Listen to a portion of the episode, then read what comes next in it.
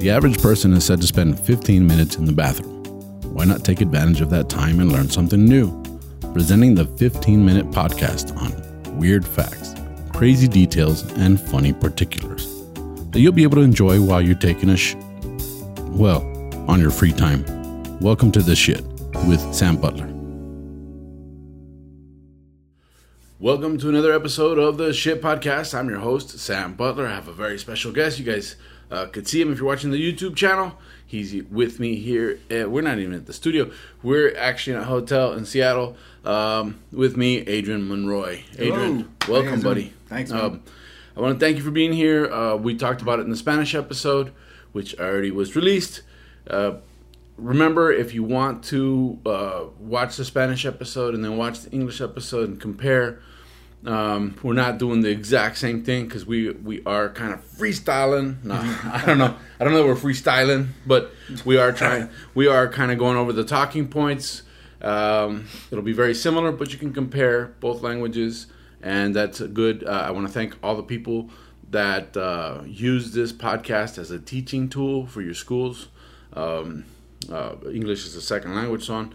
Uh, thank you, I appreciate it, and that's why we do the episode in Spanish and now in English, and um, so you guys can use it more as a tool.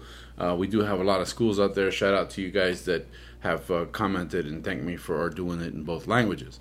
That being said, dude, we have so much to talk about. uh, we have very little time yeah, unfortunately. but but uh, we're, we're actually we decided we're gonna do a part two of this episode um, this was part one of uh, welcome to seattle now uh, before we we get into the gist of it the the mix okay. First of all, please like, subscribe, hit the notifications button on uh, on the YouTube channel. We get monetized that way, and I'm able to pay for the production of the show through the monetization. It's not a lot that we make. We don't know if you can see. We don't have that many views, but you can help me with that by liking, subscribing, and hitting the notifications bell. Um, so thank you. Uh, and if you haven't found the channel, if you're listening to me on uh, podcast platforms like Spotify or uh, iTunes or whatever, uh, you can find us at YouTube as Tu Amigo Sam. That's T U Amigo Sam on my YouTube channel.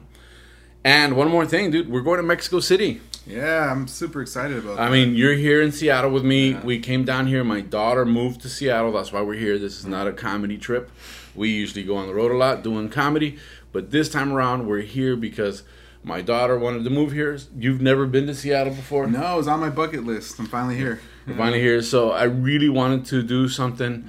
Um, uh, you know, I I did an episode about Lake Placid because I was doing some work up in Lake Placid, New Yeah. York, which is all the way across the country. Uh, a lot of you guys um, that listen to the Spanish episode know this, but if you don't, I mean, Lake Placid is uh, south of Montreal. Right now, I think we're south of Vancouver. No relation to the movie, right? That's a different. No, and I talked about it. I talked about it in the episode. There is a relation, but it's not direct. Yeah. Uh, the Lake Placid movie was actually shot in uh, Maine. Oh, okay. Okay. Yeah. And there's one reference to Lake Placid, New York, in that movie, and it's when Bill Pullman, I guess he was in the movie. Yeah, he was a He sheriff says he was a sheriff or something. He says we were gonna call it was Black Lake, and he goes we were gonna call this Lake Placid, but Lake Placid was taken. he was talking about he New makes a, York. he makes a reference to the one in New York. Oh, Okay. okay. So I'm like, they named the whole movie Lake Placid, but based off, off of that one line, which I don't think that movie did so great. I never watched it. Uh, I just researched some weird facts about Lake Placid, and some of the weird facts about the movie came up. And so, anyways, that was Lake Placid. And after I did that episode, I got a lot of comments in my social media, in my YouTube channel. Hey, every city you visit, you should do a weird facts episode. You should do, uh, and so hey, welcome to Seattle. I think this is something that that uh, might be good. Hopefully, you enjoy it. Um, dude, we're really running out of time. With that being said, uh, we're in Mexico City uh, Friday, August 26th. Uh, we're doing a show at uh, at uh, Club 139. Uh, if you look up circulocomedy.com uh, forward slash Sam Butler, you can find the tickets there. Adrian's going with me. He's doing a, a spot in Spanish in Mexico City. Uh, please tell your friends, come out, support, uh, hang out with us. We'll have some beers. It'll be awesome. And also, uh, we have other comedians like Freddy Correa out of uh, uh, Las Vegas. Yeah. We'll be doing a guest spot. We have uh, uh, Brian Villa, Johnny Mejia, Felicia, um, uh, uh, Vicente. Uh, great lineup, uh, mix of Mexican uh, uh, comedians with Mexican American comedians, and so it's going to be an international show. Yeah. Come check it out, and I get to do my headlining set. All right, let's get started, dude. We're in Seattle. What do you think of Seattle so far? I love it immensely. It's it's a beautiful city. I'm I'm I'm, big into like hiking and outdoorsy stuff, but the traffic. Oh, and this is from guys that like frequent Los Angeles for like decades now. Yeah, but- we've been we've been traveling to LA. I mean, we've been traveling to LA together for over ten years now, That's true. Yeah. and um, the traffic is. and you know what? The the highway wasn't so bad. no, it's not. It's no, not. it was all the traffic in the city. Uh, Seattle, uh, if you're listening to this, uh, traffic engineers, get your shit together. Oh my god. because all of your lights are out, out of sync. Maybe I don't know what I'm talking about, but when the light in front of me is green, and the one in front of that one is red, and the one in front of that one is green, and the traffic's backed up to my light, and the guys in front of me can't move, it makes it tough to move in traffic. We spent an hour and a half, like in a five, eh, going like five miles through Seattle, and I was like, "Are you f- kidding me?" It's- like I want to cuss right now, but are you like kidding me? Can you time these damn lights so that the one in the very front is green, and then the one behind it is green, and then the one behind that one is green, and then we can all move at the same time? Yeah. You know, it's called timing. It's been around since the '60s. Come on, guys. the glacier that made the city is Dude. probably faster than traffic. dude i'm telling you. Like and, and and- you know we've been we've I've, I've been to dc which is horrible in traffic. I've been to new york horrible traffic. I've been to la and you guys are just like doing it out of spite because it's not even that bad. You guys are just being assholes. That's all i'm saying. Like Oh, you can you can fix this shit. Like you really can. It's called timing the lights. Anyways that's enough of that Yeah. seattle's a great city though um, walk I, I think they want you to walk I, I really. Yeah, I believe think it. they're like, you got to be green, ride a bike, ride a scooter, walk, I- fat ass. It's methodical. Why do you want to drive? the traffic? And, and, and I would if I could pull a trailer with a scooter, I'd be down. God, yeah. Right? Scooter. But anyways, uh, wonderful city. As you can see, you guys listening to us on the podcast uh, on uh, uh, different platforms that are not YouTube. You can see uh, if, if you want to watch uh, the YouTube video uh, behind us, you can see the Space Needle. The Space Needle is iconic for Seattle. I think everybody identifies Seattle by the Space Needle. What's what what got me? What kind of shook me? I, and I sound like my kids. I'm shook. no, no, but what what kind of what what kind of surprised me is that they have these uh, monuments everywhere. There's a World's Fair. oh, that's right. Yeah, Right? yeah, yeah. yeah. I think there's one in Toronto. Uh-huh. I think it's here. Uh, I know that in San Antonio they have one. It's called the Hemisphere. I don't know what other countries. I didn't really research the World's Fair, but I know that that was from the 1962 World's Fair. Oh, okay. Now the gentleman that designed it, um, actually went to Germany, to Stuttgart, Germany, and he saw a radio antenna that kind of looked like that on top of a building, and inspired him to design it. And he designed it on a napkin, Oh, wow. and then, boom, it was the Space Needle. Das Space Needle. DOS. yeah, and uh, it looks the way it does. Uh, I think what's what's what's iconic about it is that it actually looks like a flying saucer. If you look at it, Yeah. you know, it does have that flying saucer shape. I think they all kind of look like that, but like at the hemisphere, it's kind of it's kind of different. This one actually looks like a flying saucer stuck up on a Yeah. on a pedestal, and um, which is which is uh, perfect. I, I don't know if if this was on purpose or not. I guess I would have to go research the the Space Needle to find out if this was done purposefully, but it just so happens that Seattle has the highest ratio of uh, UFO sightings That's nuts, man. I, in the in the United States, and I don't know, maybe in the world, but it has the highest ratio per capita. It's like they said that there's like 78.3 uh, sightings for every hundred thousand people.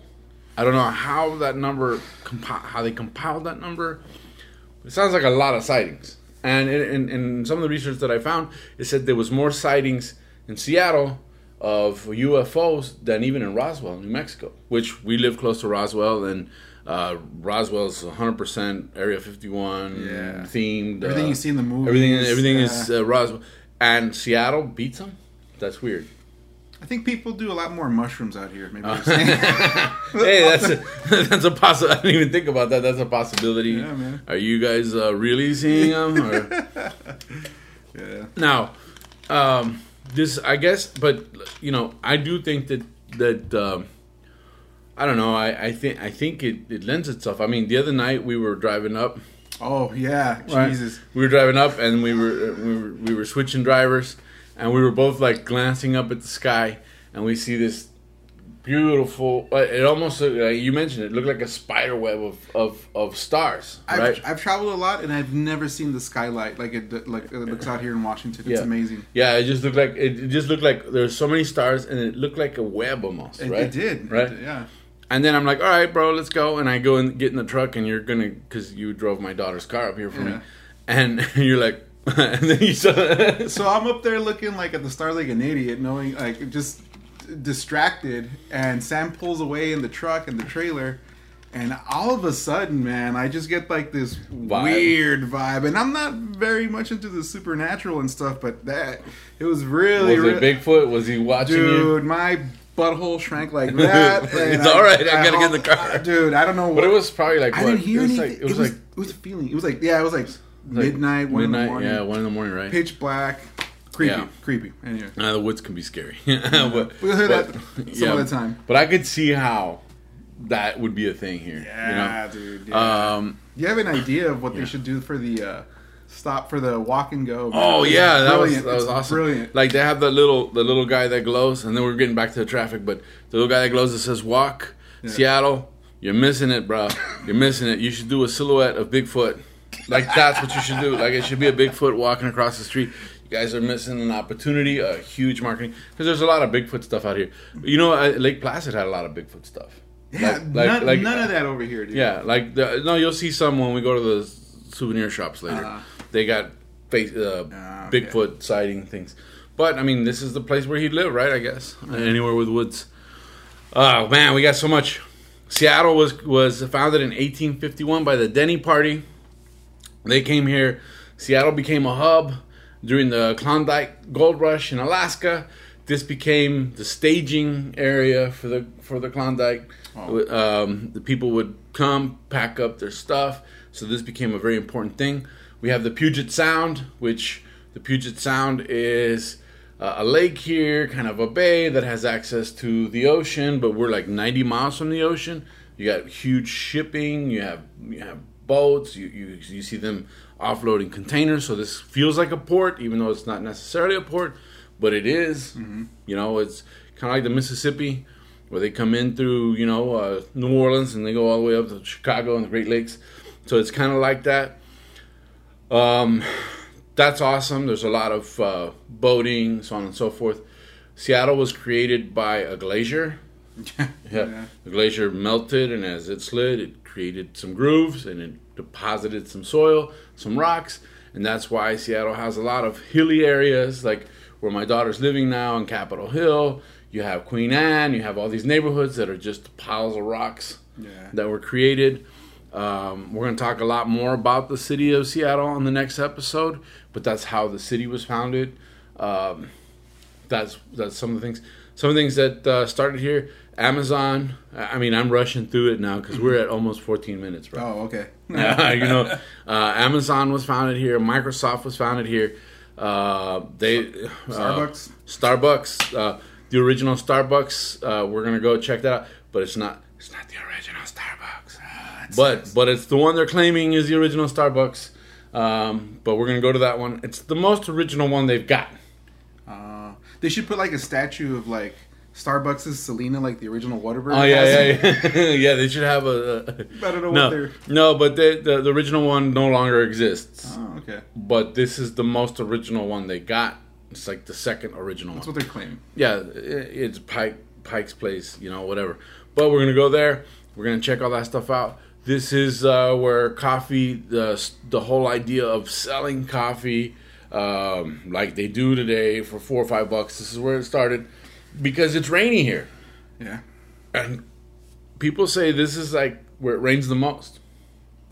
It'd be surprising to find out that they actually have less rain than even Houston, Texas. Yeah, there's a lot of facts um, Yeah. about Seattle that are contradictory. Yeah, they yeah you, yeah. The stereotype is that it rains so much here. They have more cloudy days and they have drizzle, but when it comes to actual rain, uh, I said Houston, other cities like Houston, Texas get more rain than they do. Right, but I've heard it's very depressing because the skies have been gray. I'm going to tell you, it's been sunny. Right? Yeah, yeah, we're in the middle Yeah, of. Uh, but we're in the middle of the summer. I, I see how in the winter that could be a case. Now, the winter, Seattle super cold.